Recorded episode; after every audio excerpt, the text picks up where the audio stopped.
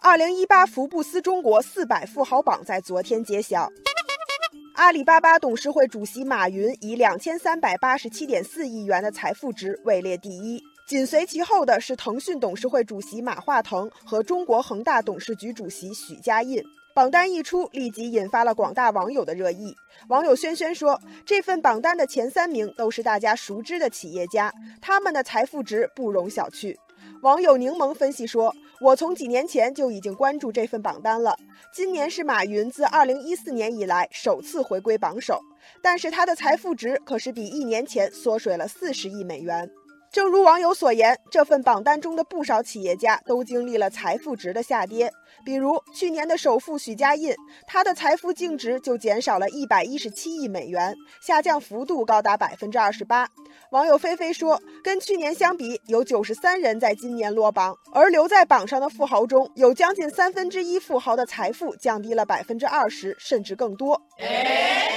业内分析说，股票下跌，人们对贸易保护等问题感到忧虑，是导致财富值下降的几个原因。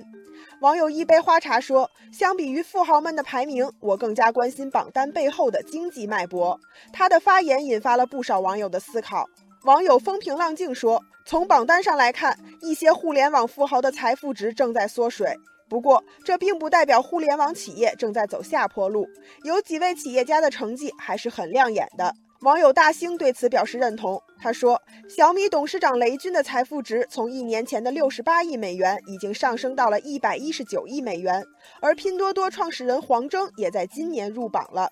的确，从这份新鲜出炉的榜单上，可以了解到各行各业的经营现状。以医药和健康企业为例，今年有四十三名上榜者的财富主要来源于健康行业，比去年增加了三人。”而这背后与中国进入老龄化、健康护理消费不断增加的现状不无关系。除了上述两个行业外，不少网友关注到了新经济给榜单注入的活力。网友潇潇说：“这份榜单有了不少新面孔，而且大多来自新经济，比如快手的两位创始人宿华和程一笑，美团点评的慕容军，小鹏汽车的何小鹏等等。”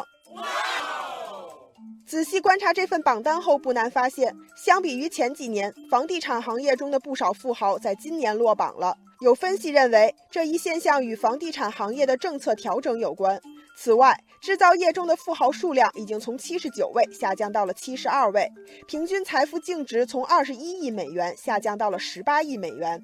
看到了各行各业的起起落落后，网友大东说：“客观分析榜单，抓紧经济脉搏，期待各行各业在未来创造出崭新的发展机遇。”